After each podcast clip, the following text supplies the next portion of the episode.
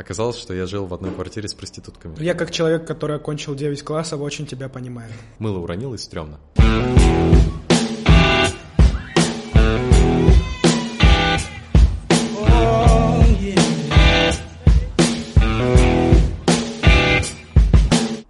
Всем привет, ребят! Это третий выпуск инфокаста. И сегодня у меня в гостях Илюха, а меня зовут Фатахов Рустам. И мы начинаем. Илюх, привет. Привет, я здесь. Да, как будто мы до этого час-полтора не сидели, не общались. Да, обновились. Обновились. Да. Илюх, кто ты? Who are you? С точки зрения работы. Да вообще, ну, чем занимаешься, да? типа, Окей, сколько хорошо. лет? А, Тогда базовая самопрезентация. Да. Э, Я Илья, мне 19 лет. А Я что-то среднее между э, фрилансером и владельцем агентства таргетированной рекламы. А, Типы агентств э, именно в таргете бывают разные. Кто-то привязан под заявки, кто-то привязан под оборот, кто-то привязан, это что-то, называется это как коммуникация между брендом и клиентом, и они занимаются привлечением подписчиков, охватов и актива вообще. А, В профиле Инстаграма я занимаюсь увеличением оборота. Мгм. Привязки в договоре у меня идут к каким-то финансовым четким показателям, которые до- до- должен достичь клиент. С кем работаешь? С кем работаю? Сейчас у меня переходный период, когда я меняю направление, то есть э, я то агентство, если уже говорить о том, что я агентство, которое э, нишуется. То есть мы работаем в определенной индустрии. Весь 2019 год я работал в концертном направлении э, с, клуб- с клубами, с площадками, с артистами. И если перечислять конкретные имена, продвигали концерты Big Baby Tape, Басты, э, а.к.а. Ногана, а, как Нагана продвигали его. Как Нагана? Да. L1, Скриптонит. Элвана больше Элвана. нет. Больше нет. Ливана Горозию. Э, Скриптонита. Э, Гривину, Сайго, э, Тиму Белорусских, ну и так порядка 40 артистов. Э, Главная мысль, я продвигал их концерты, продавал билеты через рекламу в Инстаграме и Фейсбуке, но при этом напрямую не взаимодействовал с самим артистом. Э, взаим- Номер, номера телефона у тебя их нет. э, Определенного количества есть. Ну, понятно. Да, я всегда могу присутствовать на их концерте, могу зайти в гримерку, но это мне не нужно. Мгм. Я как э, повар, который офигенно готовит, но не пробует то, что готовит. Да, хорошее, хорошее сравнение. Да. Обычно это так. Илюх, а теперь порази, сколько тебе лет? Мне 19 лет. Че? Так бывает. Я, не то чтобы старый, да, э, и завтра стану, кстати, старее уже. На год. А, на год, да. И но меня это удивляет, как, как, как ты в 19 лет уже всем этим занимаешься. Ну, то есть, мне просто хочется понять, э, как к 19 годам можно уже к такому результату прийти. М, Что с тобой произошло?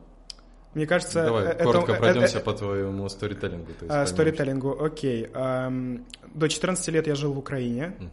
А Потом родители приняли, приняли решение, что мне нужно переехать в Польшу. Э, До этого я играл 6 лет на гитаре, изначально позиция была такая, что я поступлю в консерваторию, и Мгм. там буду развиваться в этом направлении, в общем, полностью уйду в творчество и в художку. Ну, хотя я не считаю, что это мое какое-то природное призвание, что я к этому был готов даже тогда.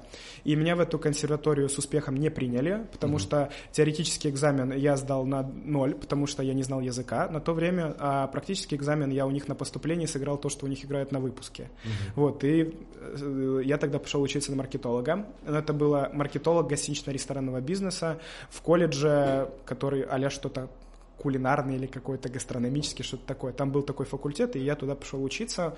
Вот. в семье было... Мы жили нормально, но именно когда уже переехали за границу, точнее, я переехал, потому что родители остались э, в Украине, денег не на все хватало, и я понимал, что мне, наверное, лучше начать работать, и ну, вряд ли мне эта профессия потом даст какие-то колоссальные заработки. И я устроился э, с 16 лет работать официантом, при том, что до этого меня не брали в 11 мест из-за отсутствия гражданства, визы, и из-за того, что, э, ну, еще там какая-то была причина, и я просто одно место за другим прочесывал, прочесывал, пока не добился своего.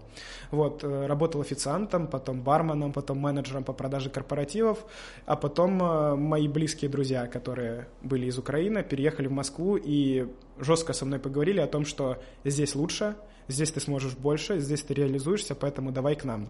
Мгм. Я переехал. И ты переехал в Москву. Я переехал в Москву. эм, у меня не было особо понимания, чем я буду здесь заниматься. Я понимал, что будет все точно хорошо. У меня было вот э, железное спокойствие, что все точно получится, а на месте сориентируемся. А, я благополучно собрал свои 50 штук накопленных и переехал сюда. Это Баксов?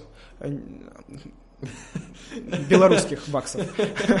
вот. И я переехал э, в Москву э, в октябре 2017 года, мне было 17 лет. Вот. Единственное, что я плюс-минус умел и что можно было бы считать за услугу из сферы бизнеса, это то, что я вел э, Инстаграм, э, не свой, а про футбольных фанатов. И я там э, в 2016 году в телефоне в треснутом LG смог набрать 15 тысяч подписчиков живых.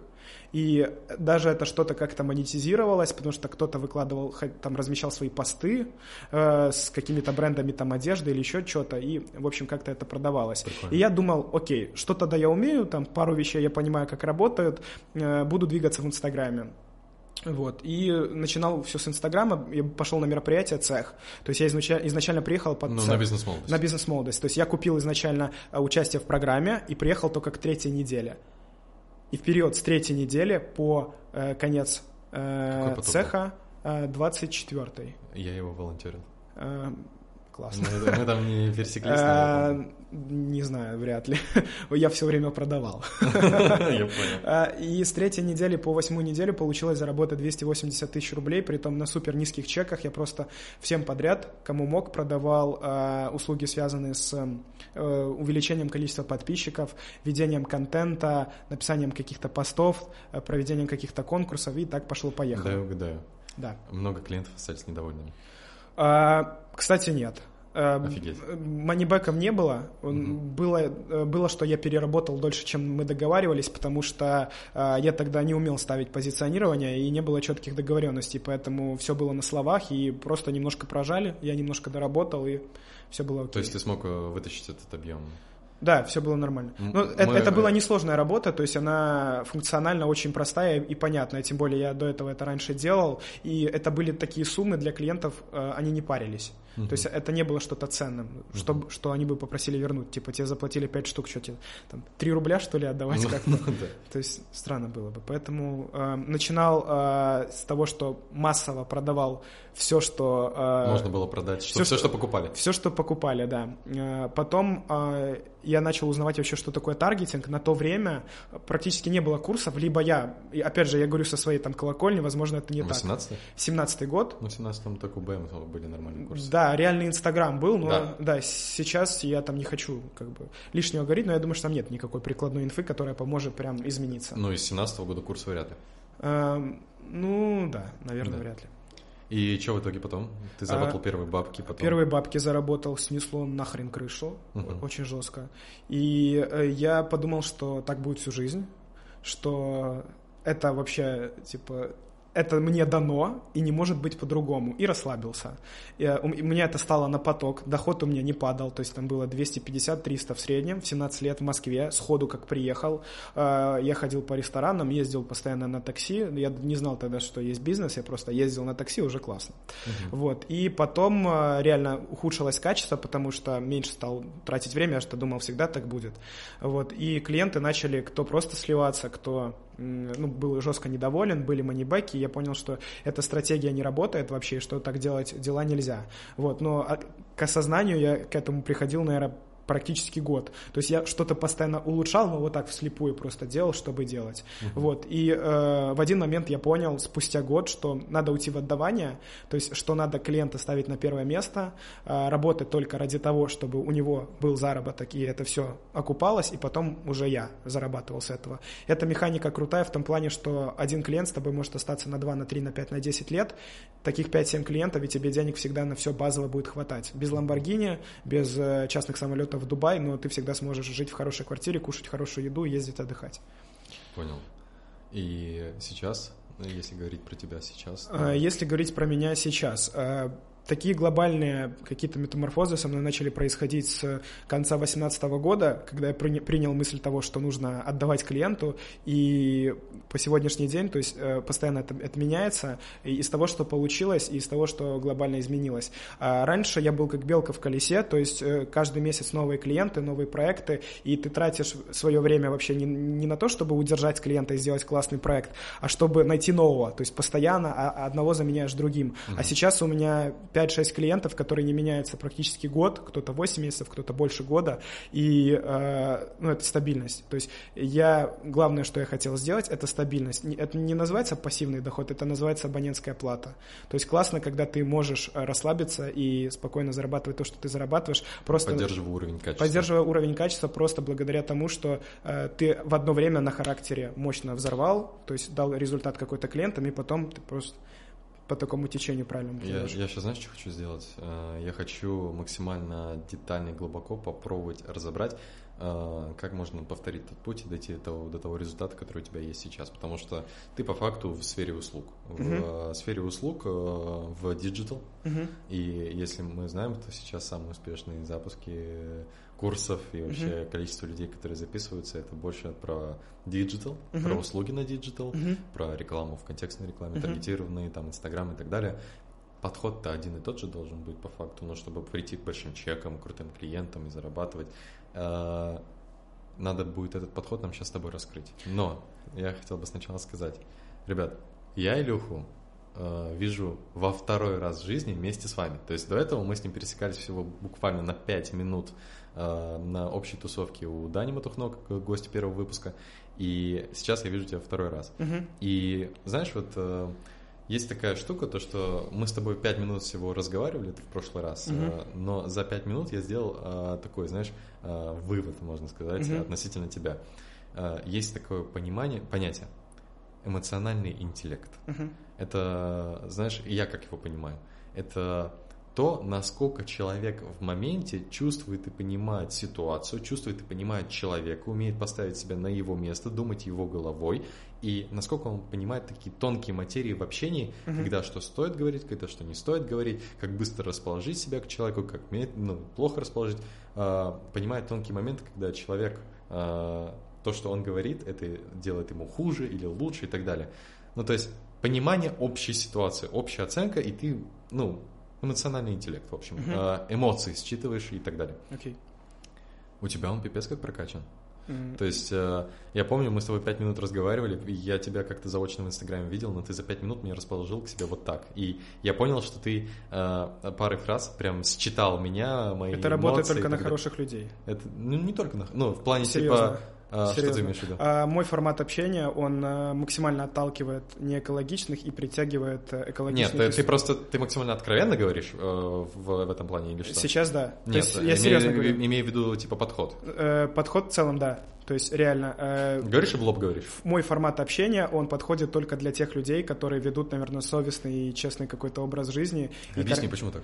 Почему так? А, потому что сложилось, э, ну, не научился врать, при том даже в каких-то э, вопросах с клиентами, и всегда приходится все делать четко, хорошо и не юлить, потому что нету такого скилла. У кого-то это дар, кто-то благодаря этому миллионы долларов зарабатывает, а у меня, наоборот, я антипод этой, вообще этой тактики, у меня так не получается, поэтому каждый раз, когда я с кем-то знакомлюсь, я показываю такой, какой я есть на самом деле, и всегда прилипают только хорошие. А те, которые не особо, они после первой встречи... Ты думаешь, они как-то на тебя плохо реагируют, типа? Я не... Возможно, я на них плохо реагирую, но у меня внутри вот интуитивно срабатывает это. То есть я могу быть там э, не самым э, подкованным в каких-то там псих, псих, психологии вообще в целом, в, в каких-то вопросах, как человека там считывать базово, но вот у меня всегда интуитивно я чувствую, кто окей, кто не окей. То же самое в работе не, с клиентами. Я, я тебя прекрасно понимаю, потому что, ну, то есть, э, мы с тобой практически из одной тусовки общаемся да. с этими теми же ребятами, и ты, э, как и я, мы с тобой одинаково реагируем на определенных персонажей, да, да. то есть мы, мы определенных персонажей. Да. Э, но это же история то, что ты так реагируешь на них, а не то, что они от тебя э, сами отталкиваются. То есть просто э, не то, что прилип, прилипают хорошие, а скорее mm-hmm. ты отталкиваешь плохих. Mm-hmm. Я думаю, это как-то так. Вот. Ну и по поводу эмоционального интеллекта. У Да. тебя он, короче, сильно прокачан. Окей. А, Я на самом деле задавался вопросом, как его можно сильно прокачать. Я Мгм. слышал книжку, которая называется там про эмоциональный интеллект. Ты ее читал? Нет, я не слышал ничего. А, Вот, ее этот знакомый наш с тобой Олег Торбусов э, советует прочитать. Мгм. Еще один человек, у которого эмоциональный интеллект на очень высоком уровне. Вот. Э, И я не знаю, как ее прокачать, но я очень чувствую людей, у которых она есть. Мгм. Вот. Что я хочу э, сказать? И это круто. Поэтому, ребята, все те, кто сейчас слушает Илюху, обязательно обратите на него внимание, потому что он пипец какой твердый, интересный чувак.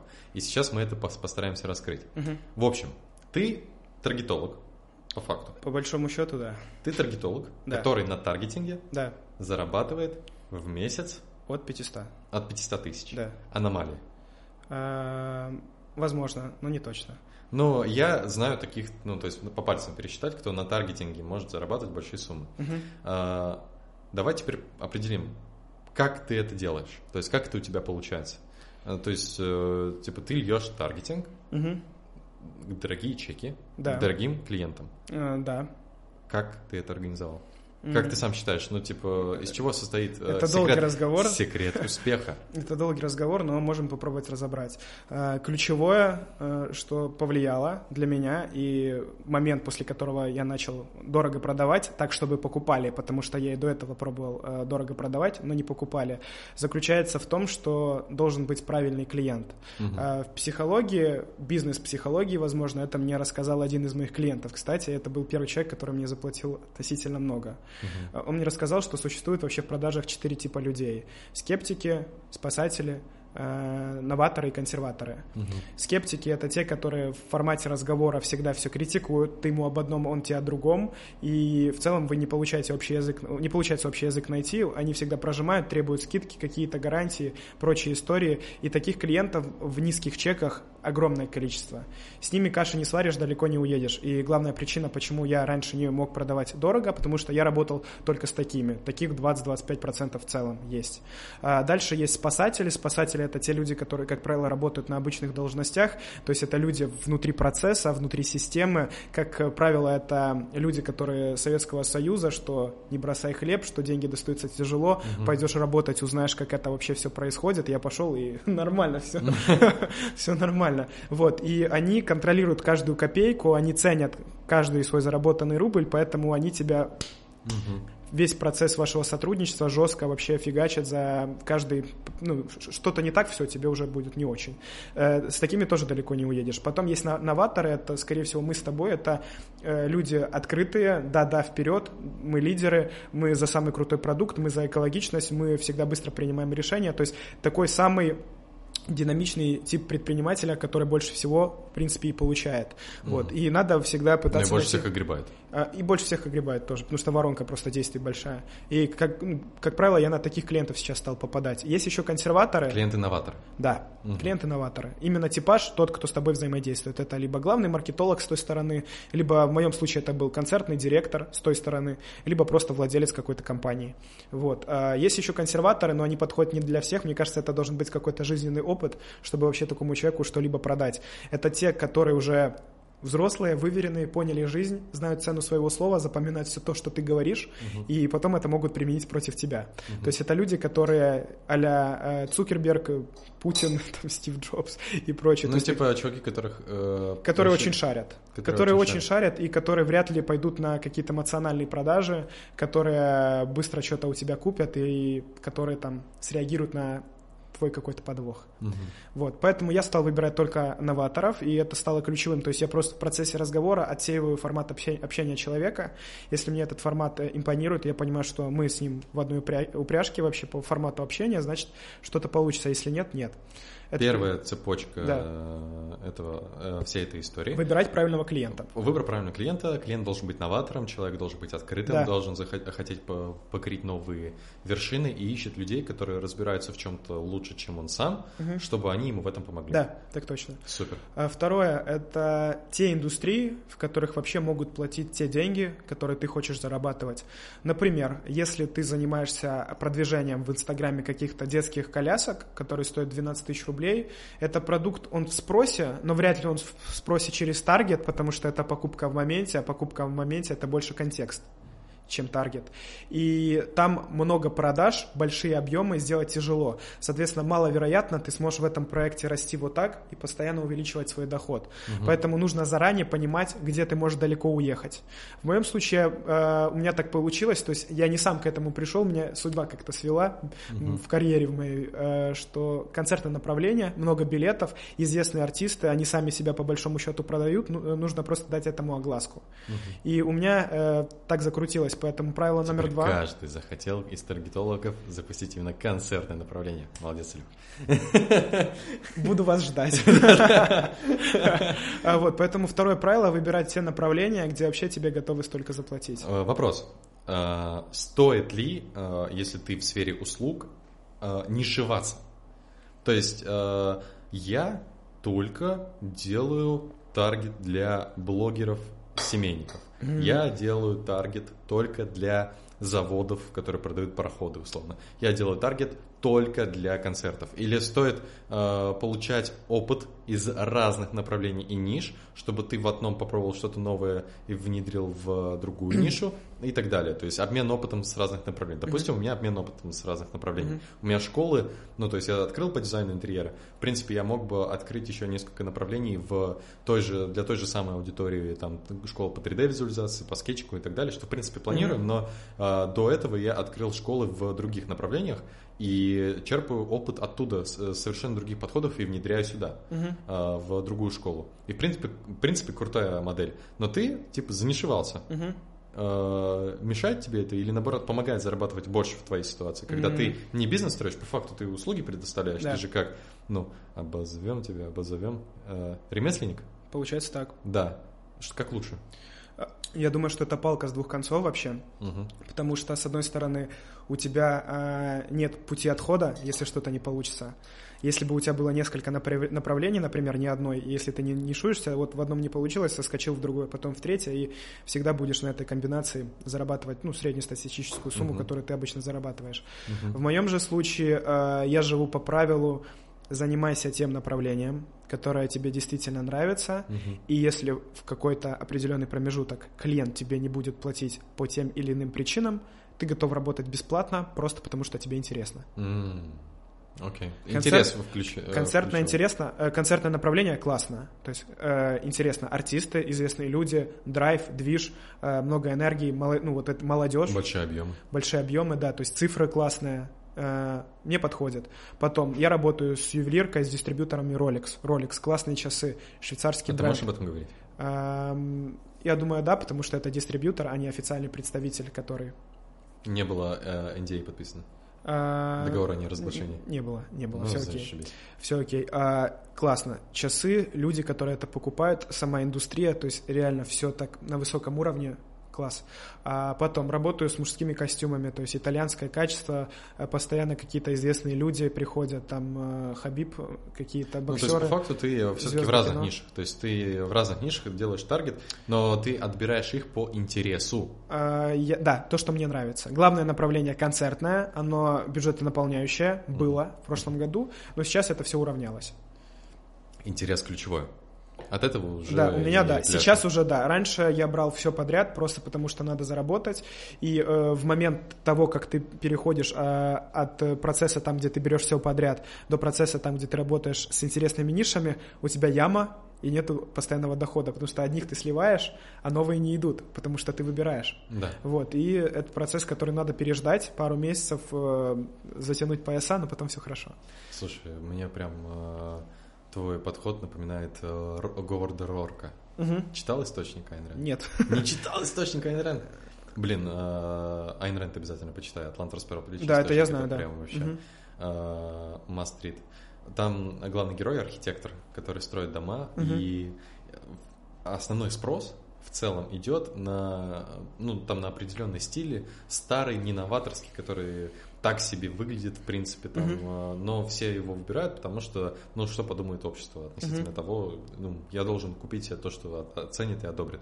А он делает так, чтобы это было удобно, эргономично, э, интересно и творит. Mm-hmm. Но на него нет спроса. Mm-hmm. И он все две, два тома, все два тома просто страдает жесточайше, но при этом не отходит от своей идеи о том, что он должен э делать только то, что он хочет, что ему нравится. Uh-huh.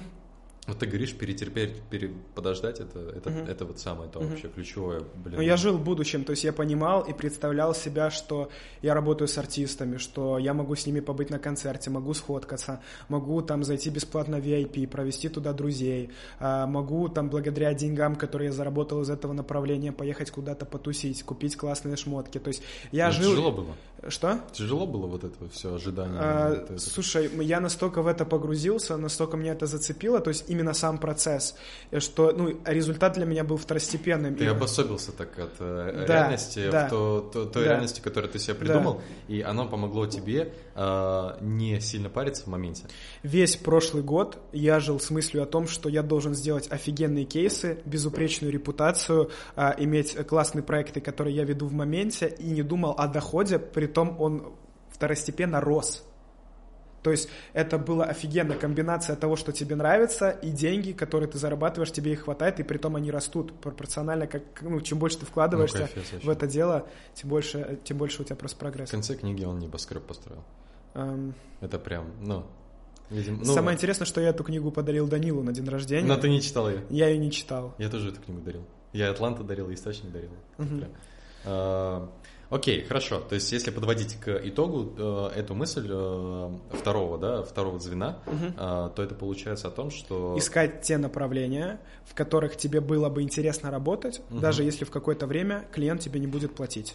Да, и дополнением к этому, что если, ну, представь себе ту картину, которую ты в итоге хочешь э, достигнуть, угу. и не останавливайся. Живешь верно, образом. Да, живи, так живи этим образом и херачи ночами, э, утром, днем и вечером, чтобы достигнуть этой Я думаю, эту модель можно применить как на отношения между мужчиной и женщиной, так в целом на достижение какой-то цели, к которой ты идешь. Тебе не получается, у тебя тяжело, все как-то не очень, но ты живешь в смысле о том, что ты купишь себе гелик там через 10 лет и постоянно пашешь, пашешь, а да, а покупаешь через пять. Гелик, и чтобы это была мечта, которой человек живет. Ну, слушай, для Я кого... вообще не понимаю эту машину.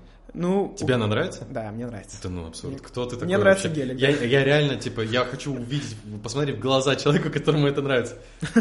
Нет, объясни мне, в чем прикол этой тачки? Ну, типа... А, в ней есть... Э, Абсурдная машина. В ней есть стержень, в ней есть характер. Кубик — это классно. Кубик. Кубик. Это классно. Кубик это Она мне УАЗ напоминает, понимаешь? Ну, типа, это максимально некрасивая машина, непрактичная. Она э, вызывает только отторжение у меня, потому что она ассоциируется, знаешь, с бандюганами какими-то, которые насрали, начхали на все. Либо с успешными людьми, которые смогли себе ее позволить. Окей, теперь у нас есть третий шаг. Угу. И что за третий шаг? Э, третий шаг, он подходит только в той системе, в которой работаю я, и если Таргетинг. соблюдается... Нет, если соблюдаются два предыдущих принципа. Угу. То есть, если кто-то работает совсем по другой схеме, он неприменим. Угу. Для меня, э, я не говорю, что это что-то истинное, это мой жизненный опыт, я это так вижу. А, бизнес можно вести по двум принципам. Первое, это когда мы там проходим MBA, проходим определенное количество курсов, покупаем всякие там менторства, наставничества и прям идем по четко отлаженной схеме, которая уже создана и там проверена другими людьми, и зачастую не повторяем ошибок, которые совершают, э, совершают до этого. Разумный подход. Это разумный подход. А, я никогда так не работал. Это анти... Я антипод этого подхода. Антипод я всегда работаю. Подхода. Да, антипод разумного подхода. Я работаю. Э, это для... Я так это называю понятийный подход, когда все идет на словах, на каких-то честных действиях, на честном слове, на рукопожатии, и так веду проекты зачастую. Дело чести для тебя сделать Дело чести, держать да. свои слова. А, то есть, если сказал в 6, ты приехал в 6, если сказал, что запустишь столько-то компаний к этому времени, ты запустишь столько-то компаний к этому времени. И самое главное, что на первой встрече, когда ты видишься с клиентом, э, у всех взлетает обычно вот этот вот эмоциональный тон и начинают насыпать, что мы вам сделаем это, еще будет то, еще будет вот это, и вообще все будет супер. А потом вот с этого потока начали, много наговорили, и потом весь, все сотрудничество, оно вот такое. То есть каждый день э, с каждым днем все то, что ты говорил, оно не имеет значения, оно теряет ценность. Я же, наоборот, прихожу, э, это сейчас ну, не то, что восхваление, это формат такой, сказать максимально мало по факту, что ты будешь делать, очень кратко объяснить, но при этом сказать, что нет желания вам продать, нет желания принципиально с вами работать, я знаю вашу индустрию, мне действительно интересно, э, вы мне подходите как клиент по типажу, я, я готов вам сделать результат. И человек покупает, ведется, ну, то есть принимает твою позицию, мою в данном случае, и сотрудничество начинает э, набирать обороты. То есть знаешь, скаж... знаешь, какой образ у меня сложился? Джон Сноу из мира э, таргетинга. Прям человек в чести. Угу. Ну, возможно, я, я просто я так вижу. У меня, ага. я, я не знаю, кто, кто так тоже делает, но мне так, мне так нравится. Ты знаешь Джона Сноу? Э, все примеры, которые, которые ты приводил, я никого не знаю. Но ты не интересно... знаешь Джона Сноу? Нет, я не знаю Джона Сноу, но мне интересно. Ты не смотрел «Игру престолов»? А, я не смотрел «Игру престолов», ни одной части. Ты любишь гелики, не смотрел «Игру престолов», я не, не смотрел, читал «Источник»? Не читал «Источник». Такое бывает, ну, наверное. да. да. По поводу сотрудничества с клиентами. И э, обычно, когда в таргете продают кому-то что-то, э, платят в первый месяц, условно говоря, 100 тысяч, и потом 80, 60, 60, 50 и там на этом уровне остаются. А у меня оплаты с каждым месяцем растут. То есть я каждый месяц доказываю своему клиенту, что то, что я пообещал, оно выполняется, и вся эта история окупается. Потому что четвертый шаг. Ты привязываешься не просто к работе и настроенной рекламной да. кампании, ты привязываешь свой заработок к выручке, которую человек да. делает. Окей, э, ну это прям действие. Да. Ты говоришь, давай так, у тебя сейчас выручка такая с этого направления, да. со мной выручка будет в два раза Я больше. Я могу конкретный пример привести сейчас. Давай. А, не буду называть клиента, буду называть цифры, чтобы было понимание. Хорошо. Прихожу в мае 2019 года, оборот Э, нет, чистый доход миллион восемьсот пятьдесят клиента. Рублей? Да. Окей. Миллион восемьсот пятьдесят рублей. Э, нет никакой рекламы, есть имя, есть входящий трафик с точки, и есть известные знакомые, которые рекламируют в Инстаграме, и приходит, э, приходит определенный поток клиентов. Вот, я говорю, если мы делаем три, ты мне платишь столько-то постоянно. И это была не моя заслуга, это была заслуга того факта, что просто об этом, э, об этой компании, об этом человеке узнали в Инстаграме, в соцсетях, и мы вышли три и выше. И с каждым месяцем мы либо поддерживаем этот, эту цифру, либо растем в зависимости от сезона. Соответственно, если, когда мы начинали работать, э, у нас там фикс был 60 на то время, то как мы начали делать больше денег, у меня он 100 и выше был. Хорошо, окей, все, понял. Это очень прикольный принцип, но, но да. это не для всех может быть понятно, объясню. Это применимо только для тех э, компаний, которые действительно у них хороший продукт, адекватный владелец, чтобы вообще была возможность у тебя применять какие-то свои мысли, идеи. Не все готовы, э, не, не все готовы работать, потому что ты хочешь.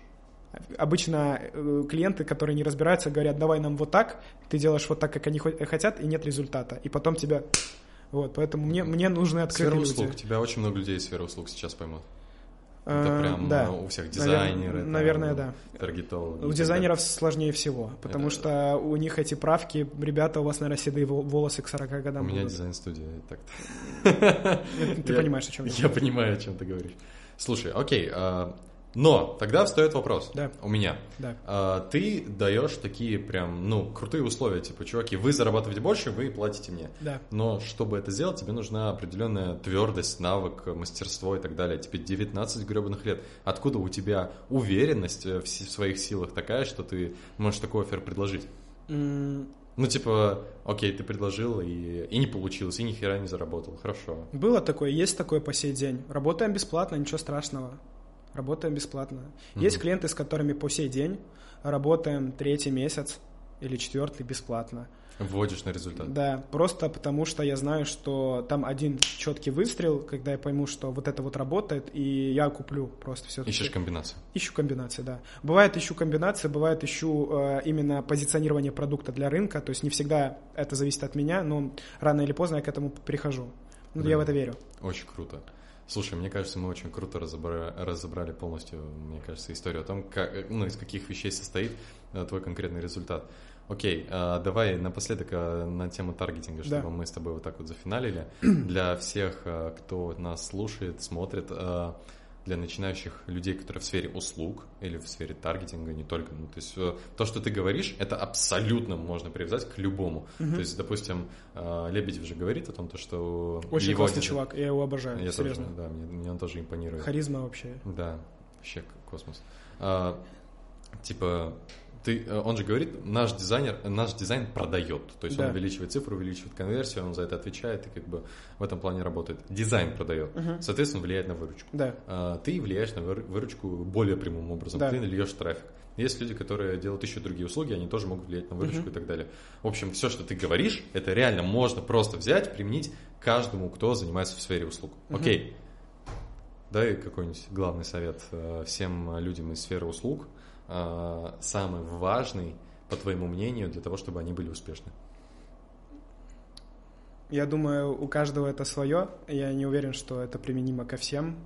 Но в моем случае это действительно, как я уже говорил, заниматься только теми направлениями, которые тебе интересны, потому что ты вот просто сидишь э, и видишь какие-то комбинации, которые не видят э, другие в этих направлениях. То есть у меня главный совет такой, а, ты можешь быть не самым умным техническим специалистом, ты можешь э, там не проходить 25 курсов, но за счет своей логики и понимания психологии э, клиентов, которые у компании этой будут покупать, ты вывозишь и делаешь классный результат. Поэтому самое главное, э, ну то есть эта мысль, она на самом деле очень глобальная, и если ее копнуть, там очень можно долго разворачивать. Заниматься только в тех направлениях и делать рекламу только тем компаниям, там, где ты понимаешь, как далеко ты можешь зайти вообще. Супер. То есть, э, ну, огонь, да, не, Окей, не не добавить, вопрос. не убавить. А, супер. Теперь я хотел бы немножко на другую тему поговорить. У нас э, тема таргетинга началась такая прям, мы максимально такую вот в инструментальную и бизнес-тематику ушли. Мне хотелось бы немножко на другую тему с тобой поговорить. У меня сегодня произошло такое событие интересное, и прямо свежего. Мне позвонил один из э, бывших сотрудников и звонит и говорит, следующая ситуация. А, Рустам, у меня есть друг, он остался, ну, там, откуда я родом, Мгм. он сейчас в Москве, э, бывший сотрудник живет, и он задолжал одним бандитам, как я понял, э, 300 штук. Мгм. У него нет денег. Так. И он там, ты можешь выручить, условно? Я, понятно, ну, я сказал, что нет, я не могу выручить. Э, Ну, реально не могу сейчас 200 тысяч взять и там закинуть человеку, которого я не знаю и так далее. Но э, я спросил у вот этого чувака, э, а он с, с родителями общался, а Мгм. он, э, э, ну, с родителями как-то пытается решить вопрос, если ему завтра нужно, то есть или с какими-то близкими, или с друзьями там и так далее. Э, и он сказал то, что нет, он родителям не говорит, потому что дело очень черное такое, а, не, не самое о том, что хочется говорить родителям. Мгм. И здесь у меня позиция такая, ну типа, блин, чувак, в самой жопошной ситуации а, для этого и нужны родители, для этого и нужны как бы родственники, друзья, чтобы в те моменты, когда ты накосячил, когда все очень плохо, ты а, обращаешься к ним Мгм. за помощью. То, что у тебя есть всегда опора какая-то. Я когда переезжал в Москву 4 года назад, когда я первый месяц, у меня был... Ты с 50 тысячами, да, у меня было 24. Вот, э, я Я переехал... тогда только за комнату 30 отдал. Да, а я 20 отдал за комнату, но даже не за комнату, у меня была комната, э, в которой э, проходная, Э, там было два человека, два человека, и там был диван, у меня где-то фотка даже сохранилась, диван, и он был сломанный. То есть я его раздвигал, и он падал там. Теперь типа. я. Э, стена, шкаф большой такой до потолка, раскладушка, кресло, подоконник 2 на 2, 30 тысяч рублей в месяц. Чистые пруды. Зачем? Чистые пруды. Зачем? Удобная логистика. Логистика место, место, место. Точно. Удобно добираться было. Да, да. 30 штук. Жесть. За 2 на 2. Жесть. Ну, Меня немножко кинули, но это бывает. Плюс, Понял.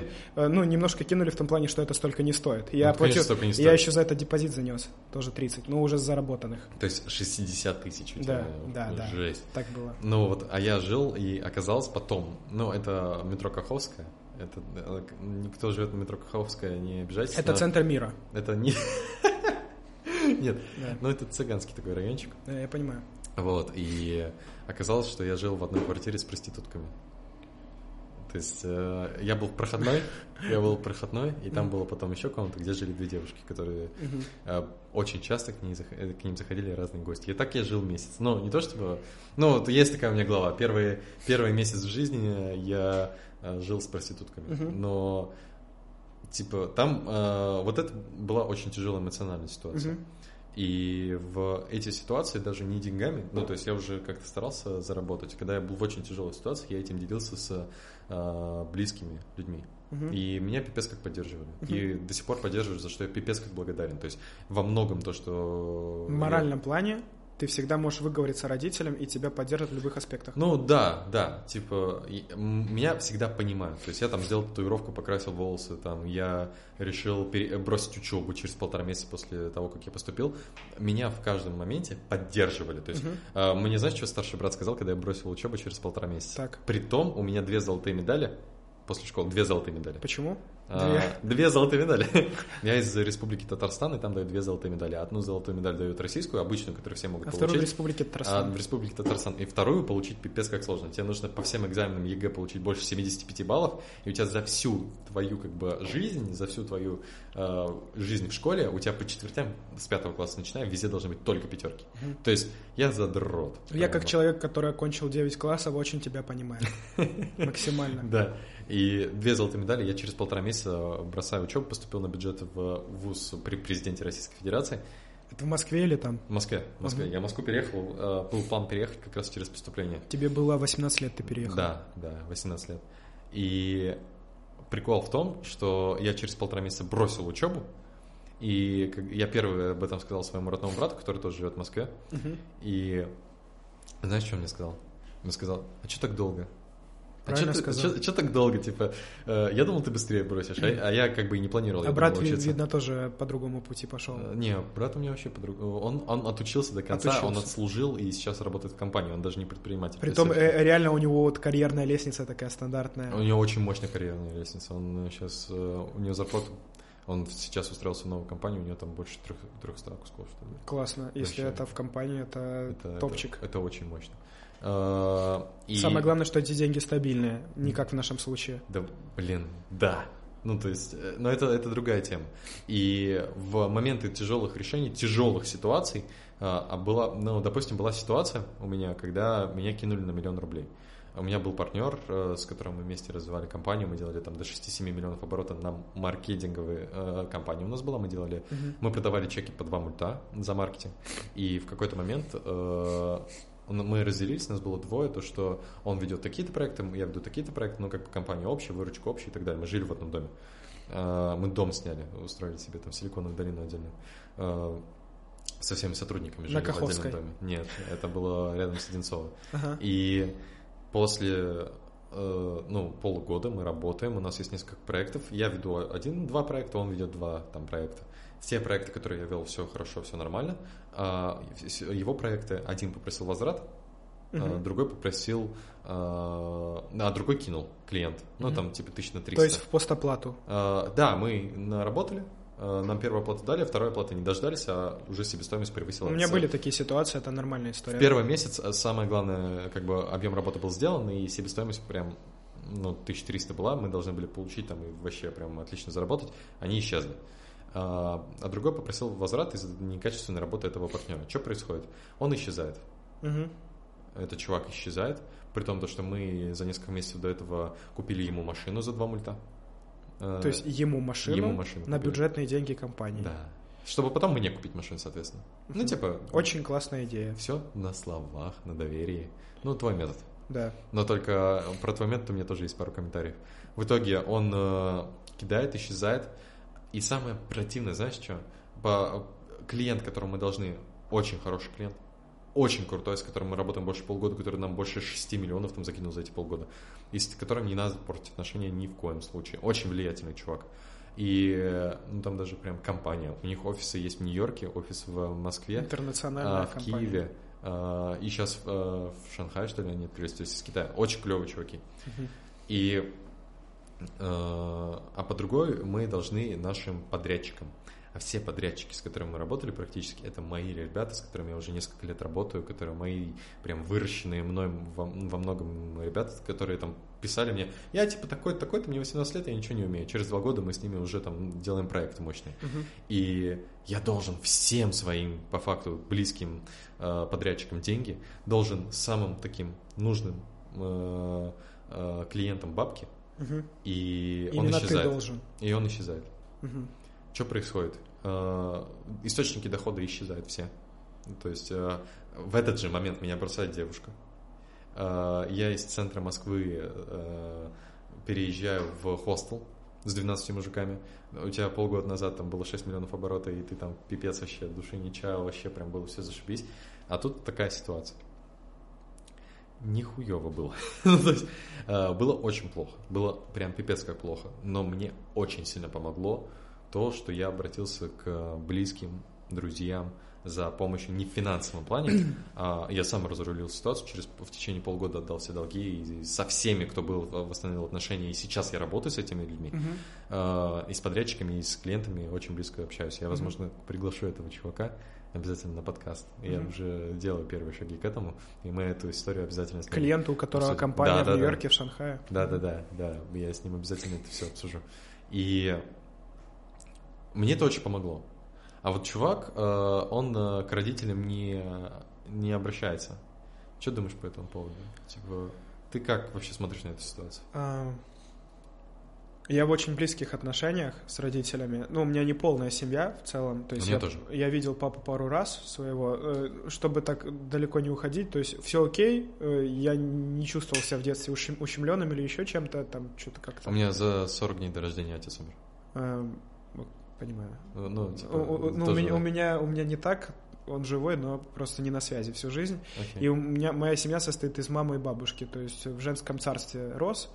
И э, у меня вообще такая позиция не только насчет э, родителей, но и насчет вообще там моей девушки, которая, ну, будущее вообще, сейчас ты один, или жены, что э, женщина, которая с тобой, неважно, мама или это твоя девушка, она не должна знать о том дерьме, которое у тебя происходит. Она тебе может об этом рассказать, она с тобой может этим поделиться, но я человек, то есть, э, который все свои вопросы должен э, решать сам. Я мужчина, я там беру ответственность за свою семью, либо за свою там жену, и должен двигаться со своими вопросами сам и решать такими способами, чтобы они об этом, если и узнавали, то только после того, как ситуация решена. Моя мама узнала об этом, об этой ситуации через год. Э, я думаю, это хорошо. Ну, реально, когда уже все закончено, они на это, ну, это спишут как-то со счетов, потому что если это в моменте, это все очень тяжело переживается, и это дополнительный эмоциональный нагруз, который ты постоянно должен в себе держать. Поэтому э, я ни разу не обращался за помощью к маме или к бабушке тем более. Мне ни разу сюда в Москву не высылали деньги, и все свои вопросы, которые я которые трудности у меня были в Москве, я решал э, по тем связям, которые уже здесь наработал. Вот. Так уж сложилось, что, наверное, единственный дар, который у меня действительно есть, это умение дружить и умение близко общаться с ребятами там, из детства по сей день. И это ну, реально братское общение. И каждый, с кем я на связи, может мне реально занять. Притом, я не думаю, что на, безна... на безвозмездной основе, но на любой срок. Я, если и беру, были такие ситуации, это нормально, у меня это случается, я в нестабильной индустрии работаю, бывает там большой промежуток между оплатами, либо они все в один момент, ну, всякое бывает, и я всегда занимаю и быстро отдаю, поэтому с родителями я эти вопросы решать не буду вообще, и считаю, что этого делать не стоит. Я тебя понял. А если ситуация такая, что нету близких, которые могут помочь? Или близкие есть, но они не могут помочь, и вот тебе завтра нужно отдать эти 300 тысяч рублей, сотку ты наскреб своих, и у тебя нужно 200 тысяч, иначе прострелят колени. А, я думаю, я не... колено? Или, ну, безопасность э, моральная родителей? Я думаю, что всегда есть выход. Ты э, очень ограниченно мне даешь, даешь да, возможность ну, согласен, выхода конечно, ситуации. Конечно. Вот, там много ситуаций. Во-первых, надо разобрать, почему ты вообще у таких людей взял деньги. Потом э, ты должен понимать пути отхода, если что-то будет не так. Ты должен понимать в случае форс-мажоров, у кого ты будешь перезанимать или где ты эти, эти деньги будешь доставать. Тот человек, который уже до такого допустил, скорее всего, он не в себе. Поэтому я на его месте не был и никогда, надеюсь, не буду. Поэтому сложно сложно что-то объяснить. Я понимаю. Э, я просто был в похожей ситуации, когда вот весь в кассовом разрыве в долгах был. Ну, потихоньку петлять очень... надо, решать вопрос. Да. да Договориться. Тут, тут надо быть на связи и перед. Самое главное не убегать, решать. Вот это вообще ключевое. Постоянно быть на связи, говорить, я тебе должен там 100, вот смотри, у меня вот такие оплаты, вот я тебе занесу 40 сейчас, потом еще вот так, и вот так, и тут сверху еще занесу. Извини, пожалуйста, что так получается, ну, разные в жизни ситуации бывают, и я не хотел тебя подставлять. Да, всегда быть на связи. Да. Знаешь, что еще меня прям Э, очень сильно научила э, выбирать людей, с которыми ты работаешь после этого. Это самый дорогой тренинг, который я проходил, эмоционально, физически, денежный и так далее, когда ты попадаешь настолько в жопу, настолько сильно тебя прям жизнь вниз ты по факту там три года нарабатывал, и потом тебя просто хрясь, и прям на ту же точку, как будто живешь с проститутками, только хуже. Ну, то есть они хотя бы девушки. Ну, то есть, а там 12 мужиков, и ты э, заходишь в ванну, и у тебя ощущение, как будто ты в тюрьме, потому что там вот эти душевые, которые открыты, мыло, мыло уронил, и стрёмно. Ну, то есть мыло уронил, и прям стрёмно. Классный подкаст у нас с тобой. Да, душевненький. Да. Э, и выбирать людей, с которыми работаешь. У меня есть лайфхак классный. Давай. Работать одному. Либо работать только на тех условиях. У тебя же не было партнеров, правильно я понимаю? Не было партнеров, я вообще... Э, Сотрудники? Были, ну, были, и, были да. и есть, есть. Есть, То есть, сейчас. есть те люди, с которыми я работаю, но раньше у меня было 4 сотрудника на фиксе, сейчас у меня 3-4 человека тех же, только за оплаты по факту. По факту. Или вперед, но в определенных проектах. Но это не сотрудники, это подрядчики. Ну, это подрядчики, да. да. Я не, ну, да, все правильно, подрядчики. Слушай, ну... Это намного более выгодная комбинация, можно об этом поговорить. Но ограниченная комбинация. То есть э, в твоем случае твой уровень заработка зависит от э, твоего собственного ресурса. В такой э, схеме нельзя выйти на десятки миллионов рублей. Это невозможно. Нет, можно. Есть, допустим, Фрэнк Керн. Мы Знаешь не, Фрэнка мы, Керна? Мы не в Штатах. Ну окей, ты не в Штатах, но Фрэнк Керн не десятки миллионов, а десятки миллионов долларов. А десятки миллионов рублей это, ну, вот и разница э, в рынках э, США и России. Фрэнк Керн, он зарабатывает десятки миллионов долларов. Uh-huh. При этом у него особо нет команды, он один или делает совместные с кем-то запуски, но при этом как бы он такой весь э, самостоятельный, то есть на своем ресурсе. Он словил определенную комбинацию, понимает определенные вещи и сам может при небольших физических э, временных затратах организовать себе крутой Могу дополнить оффер. прямо сейчас. Давай. Я думаю, это будет в тему. А, я купил курс, он на английском языке. Как его зовут? А, чувака, я все время забываю. Иман Гаджи. Иман Гаджи, да. да. Это парень, которому 19 лет, который зарабатывает... Сейчас ему 19? Ему... Он 2000 года рождения, ну 20 может. 2000 года да, рождения? Да. Я подписан на его инстаграм и думаю, 27 ему, 30. Нет, ему он 2000 года рождения. А, Охренеть. Возможно, он так выглядит, потому что его мама перевезла из Дагестана в Англию. И он, он из Дагестана? Он из Дагестана, но он не знает русского, просто потому что там они общались там на их языке, аварском или еще каком-то. А в Англии он уже начал говорить на английском. Притом у него он живет э, в Лондоне, но у него нет британского акцента. То есть он очень понятный по сравнению с теми, с кем он там бизнес делает. Uh-huh. Так вот, он супер крутой специалист для меня. У него прям все отточено, отлажено, систематизировано. То есть максимально тот человек, на которого я, э, ну вот именно не то, что хочу быть похожим, я его всегда себе в пример ставлю. Э, проще говоря, он на комбинации агентства, ну, таргетированная реклама, но только для онлайн-школ, и курс э, по таргету, и вообще по построению агентства на таргете зарабатывают в год 5 миллионов фунтов в 19 лет. Ну, это очень круто. И курс у него... У а, него если... есть команда. Сейчас самое интересное. Давай. Сейчас реально самое интересное. А, курс, который я купил, он называется «Как делать на...» ну, Проще говоря, «Как делать на агентстве» от 100 тысяч долларов в год. То есть, э, посмотрев его и проделав все действия, можно на такие объемы выйти. Возможно, в англоязычных странах, не факт, что в России. Он говорит о четырех типах агентств, которые существуют. Возможно, в диджитале в целом, но я думаю, это к диджиталу применимо. Угу. Первое, прославленный подрядчик, когда ты просто, тебя знают, ты делаешь нормально, и тебя насыпают проектами как можно больше за любые чеки, ты просто, ну, делаешь, чтобы делать. Вот реально ремесленник чистый. Э, второй тип, это когда ты делаешь максимальное количество разных услуг, просто потому что ты их умеешь делать, не факт, что ты это делаешь хорошо, не факт, что э, то, что ты делаешь, окупается, но ты это делаешь. То есть в России очень много молодых ребят, которые я вроде сайты умею, а тут реклама неплохо, ой, еще и подписчика умею крутить. Короче, сделаю диджитал-агентство. Угу. Вот, это второй тип. Как правило, они не особо там вообще далеко уходят. А, третий тип — это когда у тебя максимальное количество сотрудников, максимально ты им там много платишь, они все между собой там а, ну, крутые, но там нет сплоченности. Uh-huh. То есть есть такие компании, там, где большое количество сотрудников, но они не понимают общей цели вообще, зачем они там сидят. И четвертый тип — это тот, который мне импонирует, по которому двигается Иман и по которому, возможно, двигается э, Фрэнк Керн. Uh-huh. Это когда ты работаешь э, один во главе, но у тебя есть минимальное количество сотрудников, партнеров, либо людей, с кем ты работаешь за процент, которые тебе решают вопросы. Он э, оборот, или нет, это чистый доход в 5 миллионов фунтов в год сделал так он, человек, который занимается запусками, главный таргетолог, который ведет все проекты, и его помощник. Блин.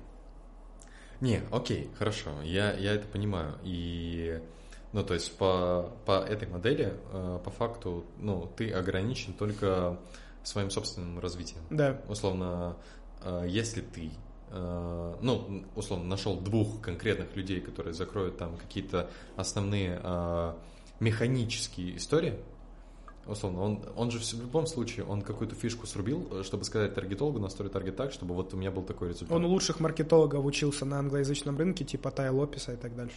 Тай Лопес? Да. Как, что за чувак? Я тоже, я вижу его постоянно он, в таргете. Он, он тратит, я думаю, он один из самых э, высоко... Скупает все. Да, нахрен в ноль. И в Facebook, и YouTube, и Instagram. Вот эти вот, где 11 минут видео, он снимает себя и ходит. И... Да, насколько я понимаю... В очках такой. Да, такой латиноамериканской внешности немножко. Да. Э, я, насколько понимаю, э, он инфобизнесмен, ну, просто у него огромное количество разно, различных курсов, и его аудитория — это Австралия, Канада, Новая Зеландия, Англия и прочее. И Рашка, видимо, потому что я тоже постоянно... А, ну, я думаю, он просто на весь мир крутит, таргет, но с Россией, я думаю, маленький у него приток. Но в целом, то есть, если ты живешь в англоязычной стране и ты хочешь научиться маркетингу, ты идешь к нему, потому что он как Кока-Кола, только в своей индустрии, просто там все, все засрал. Окей. Okay. Uh, ну, типа, знаешь, как я это понимаю? Условно, я в себя пипец как вкачиваюсь, вкачиваю себя в свою голову, в, в развитие себя самого, становлюсь супер кенгуру, просто вообще понимаю все в максимальных деталях, и мне нужны просто надежные руки. Типа не головы, а руки. Угу. И в таком случае я смогу как бы в них э, дать им правильное техническое задание, чтобы они сделали то, что мне нужно. Угу. И они проверены временем и э, могут спокойно воспринимать меня и работать вместе со мной. Угу. Окей, модель прикольная. Угу. И ты, в принципе, по ней идешь сейчас. Но я это делал, кстати, неосознанно. И а сейчас... мы много чего делаем неосознанно и, и осознаем при... это потом да, только. Да, вот у меня да. прошлый подкаст про это был. Угу. Я это и у меня ребята, с которыми я на связи, э, они работают по такой же схеме вообще. Ну, это круто. Это круто, но, блин, знаешь, э, в чем проблема? Э, это очень долго, по-моему. Ну, типа, я вот, ты говоришь мне про вот этого таргетолога, который 5 миллионов фунтов сделал, но это это типа не... Это уникум. Да, я... я это бы... не правило. Это не правило да. этого, да, а вот к реально крутым большим результатам при таком подходе можно прийти не очень скоро. Почему быстрее по-другому? У меня есть уже определенно вкачанные навыки. Я уже в чем-то крут. Ну, типа, я могу там онлайн-школу, да, запустить, сгенерировать, mm-hmm. сгенерировать и так далее.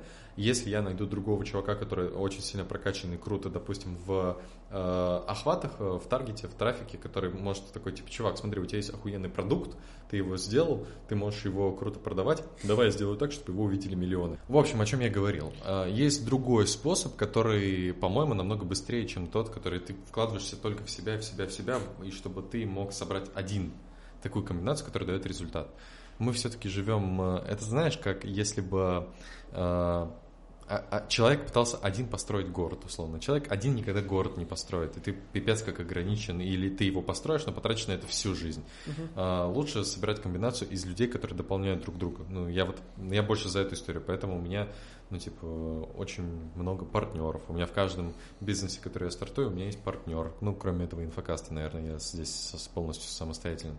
А, у меня есть сотрудники, у меня есть помощники, у меня есть еще кто-то, кто дополняет меня, что позволяет мне на самом деле а, собирать такие комбинации, где э, и с такой скоростью, где потребуется очень много ресурсов. Допустим, какой-то запуск с нуля за три дня абсолютно новой школы и так далее. Для меня сейчас это уже как бы фигня вопрос, потому что есть ресурсы, с которыми я могу это делать.